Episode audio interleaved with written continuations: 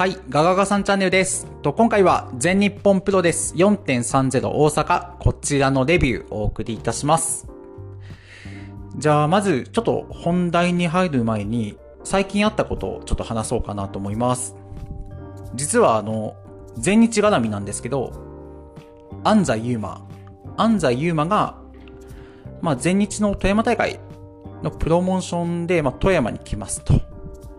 で、その一環で、えっと、4月28日か、富山のプロレスバー、なだれ式さんで、まあ、イベントというか来店しますよっていう案内があったので、まあ、これはね、やっぱ地元で行かないなんて、嘘だろうってところで、まあ、仕事もね、ちょっと早々に 切り上げて行ってまいりました。で、まあ、イベントの内容に関しては、まあ、あんまり言わないで的な感じだったんで、ここでは話さないんですけど、まあ、ただ少なくとも、このイベントのために、まあ、わざわざ富山にですよね。まあ、県外からも、いらっしゃってるお客さんいましたし、あとは、そう、ある映像、まあ、安西の試合なんですけど、その映像を見ながら、安西がちょっと、解説というか、ちょっと裏話を教えてくれたりとか。いや、これはちょっとレアな体験だったなと思います。で、あとは、そう。いや、そりゃモテるわっていう。いや、めちゃめちゃかっこよかったし、あと、やっぱでかい。特に上半身ですね。この日 T シャツ着てたんですけど、よりちょっとでかさっていうのは上半身際立っていたなと思います。で、他にはそう。あと意外と対面で話す時間っていうのも長くて、なのでね、いや、一気に親近感っていうか、で、私もちょろいんで、正直今一番ちょっと全日で、いや、私が今来てるのは安西っすね。いや、ほんとちょろいいなと自分でも思うんですけど。で、イベント終わった後、あの、安西の T シャツ、あの、シーサーみたいな。あれ欲しいなと思って、公式サイト行ったんですけど、いや、ほんと全日しっかりしろよなんですよ。サイズがなくて、売り切れで。ただあの、会場にはめちゃめちゃあったんですよ。前回の新潟大会とか。いや、補充しとけやっていう感じだったんですけど、まあ、なので5.13富山大会、まあ、私ももちろん現地行くんですけど、まあ、会場で安西の T シャツを買って、で、T シャツを着て安西を応援したいなと思っております。いや、本当行ってよかった。めちゃめちゃ楽しかったですね。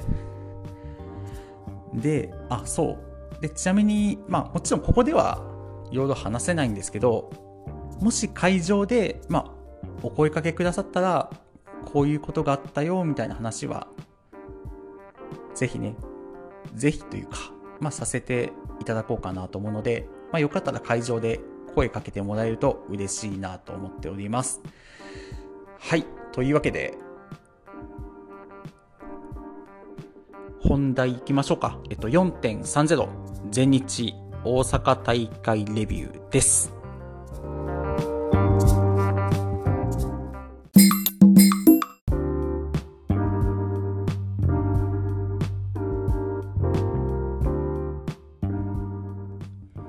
はい。じゃあ4.30大阪です。えっと、この大会でチャンカンの B ブロック代表が決まるのと、あと、ジュニアタッグリーグの優勝決定進出2チームが決まるっていうね、非常に重要な大会でありました。じゃあ、試合ちょっと飛ばして第3試合から、ジュニアタッグバトルオブグローリー公式戦、田村ダン、佐藤光 VS 土井成樹、谷崎直樹で、結果が8分38秒、丸め込み合戦から V9 クラッチ、土井がダンから勝利いたしました。で、この試合、えっと、公式戦でありながら、まあ、土井とダンのね、世界ジュニア前哨戦、この意味合いも含まれておりました。で、やっぱ印象に残ったのは、ヒカルとダン、この2人による土井のバカタレスライディングキックこの対策、カウンターかなと思います。で、まずヒカルで言うと、まあ、ヒカルはそんな珍しくないんですけど、まあ、今回はあの、土井のバックエルボーを受けて、片膝つくんですけど、まあ、後から言うとこれ、土井のバカタレを誘ってたんですよね。で、そんなヒカルに土井がバカタレ来た時に、ヒカルが読んでアンクルで逆エビに確保します。で、次、ダンですね。てか、まさかダンもやんのっていう驚きはありました。えっと、バカタレをうまくかわして、即座にダンロックを決めるっていう。で、このダンロックの入り方もすごいスムーズだったので、いや、個人的には全然ありっすね、これ。はい。というわけで、まあ、この試合、本当前哨戦としてもね、しっかり見応えがあったなと思います。というわけで、この結果によりまして、土井谷崎が2勝2敗4点、光ダンも2勝2敗4点で公式戦終了いたしております。で、次第4試合です。ジュニアタッグバトルオブグローリー公式戦。青柳敦樹、ライジング隼人 VS 鈴木小太郎、石田海斗で、結果が15分、時間切れドローとなっております。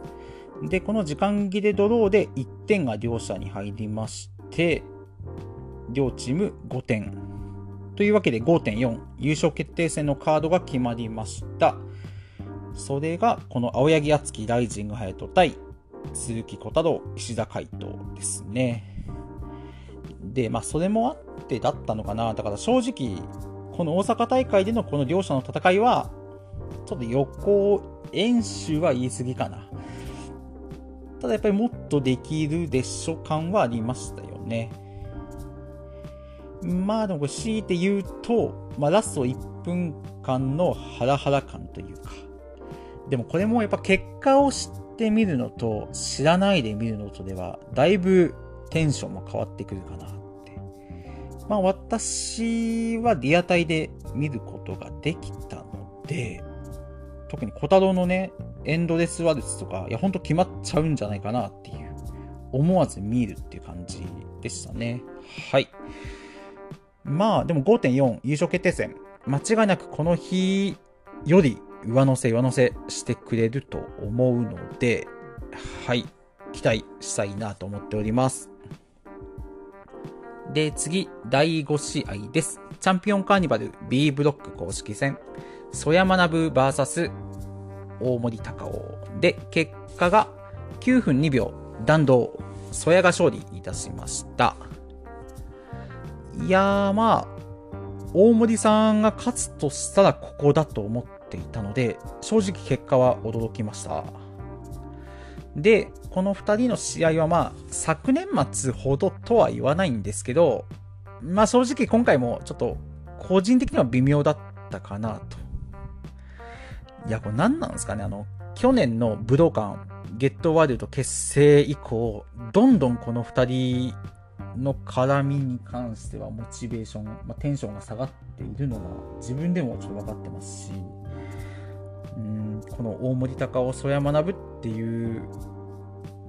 なんて言うんだろうななんかもっと来たるべき来たるべきのカードっていうんですか？なんかもっと大切にしてほしいなっていうのはありますよね。なんか無駄に乱発しちゃってるっていうか、うん、そんな印象を正直私は持っちゃってますね。はい。というわけで、この結果によりまして、それが4勝3敗8点、大森さんが7敗0点というわけで、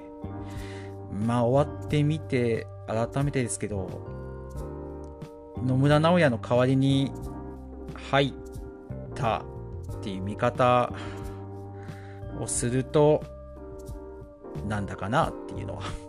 ありますね、正直。はい。というわけで次、第6試合、チャンピオンカーニバル B ブロック公式戦。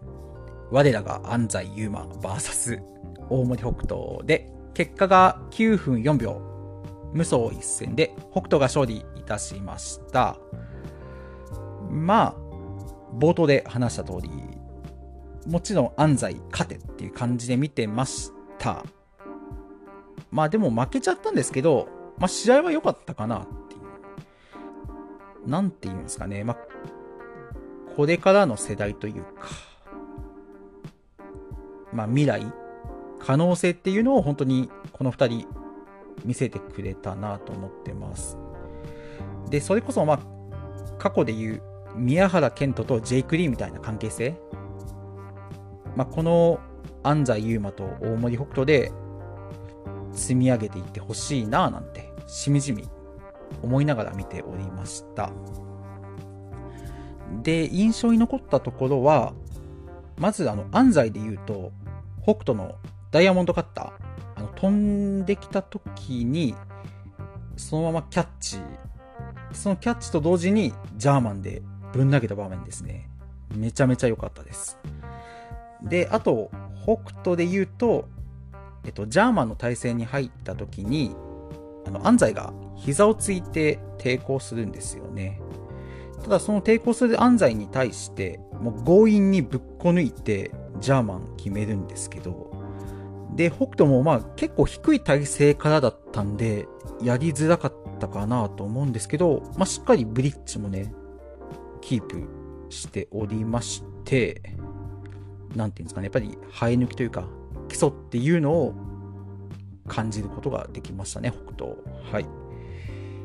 で、この結果によって、北斗が3勝4敗得点、安西も3勝4敗得点で公式戦終了いたしております。で、次、セミファイナルです。えっと、チャンピオンカーニバル B ブロック公式戦、スワマー VS 斎藤レイで、結果が、まあ、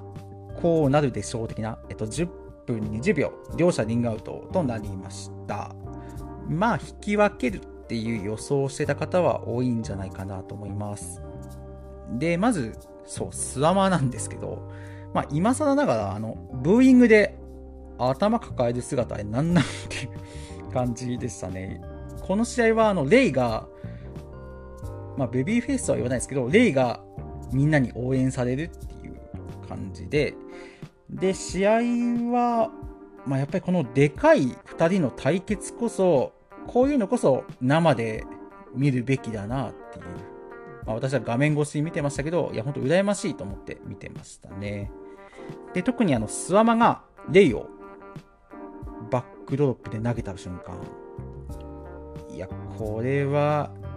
いや、ほんと生羨ましいなと思いましたね。はい。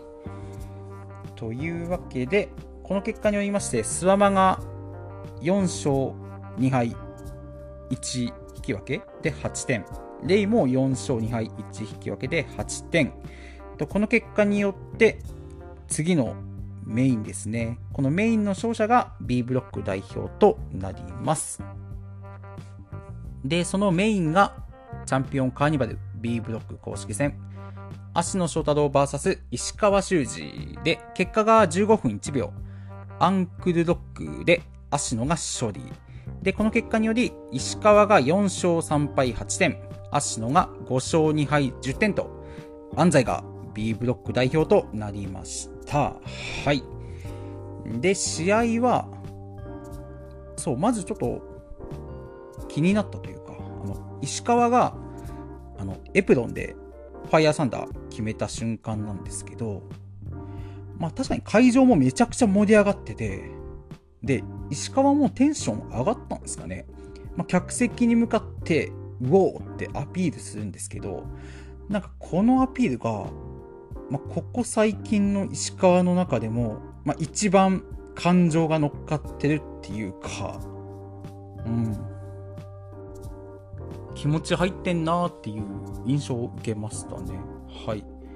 で、あとは、そう、石川が決めた、なだれ式ブレンバッサーですね。まあ、足野がマットに叩きつけられた瞬間に、あの、レフェリーの神林さんがジャンプするっていう。まあ、それだけすごい振動でしたよ、アピールなんでしょうけど、あと、あの、新日のレッドシューズ感っていうんですか、まあ、ちょっと受けましたね、これ。はい。で、あとは、そう、石川がスプラッシュマウンテンの体勢で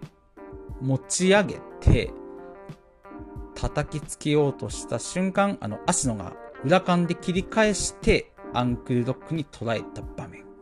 まあ、ここはやっぱさすがやなっていうのと。で、あと最後のそのフィニッシュのアンクルも、石川の神声をうまくかわして、そのまま左足をキャッチしてアンクルっていう。なので、まあ、このアンクルに捉えるシーンっていうのは、本当どれも見応えがありまして、で、なんか、改めてっていうか、まあ、このチャンピオンカーニバルシングルを見てて、まあ、足野はやっぱりタッグマッチよりシングルマッチの方が映えるなっていうのはちょっと思わされましたね。まあ、ホンダ・アシノっていうタッグチームも悪くはなかったんですけど、やっぱりシングル、アシノはシングルやなと思いましたね。はい。というわけでね、まあ私も B ブロックばかりか、あの、チャンピオンカーニバル優勝予想で足の上げているので、いや、ほんとこのままチャンピオンカーニバル優勝、そして永田さんから三冠ダッシュ願っております。というわけで、大阪レビューは以上となります。はい、じゃあご清聴ありがとうございました。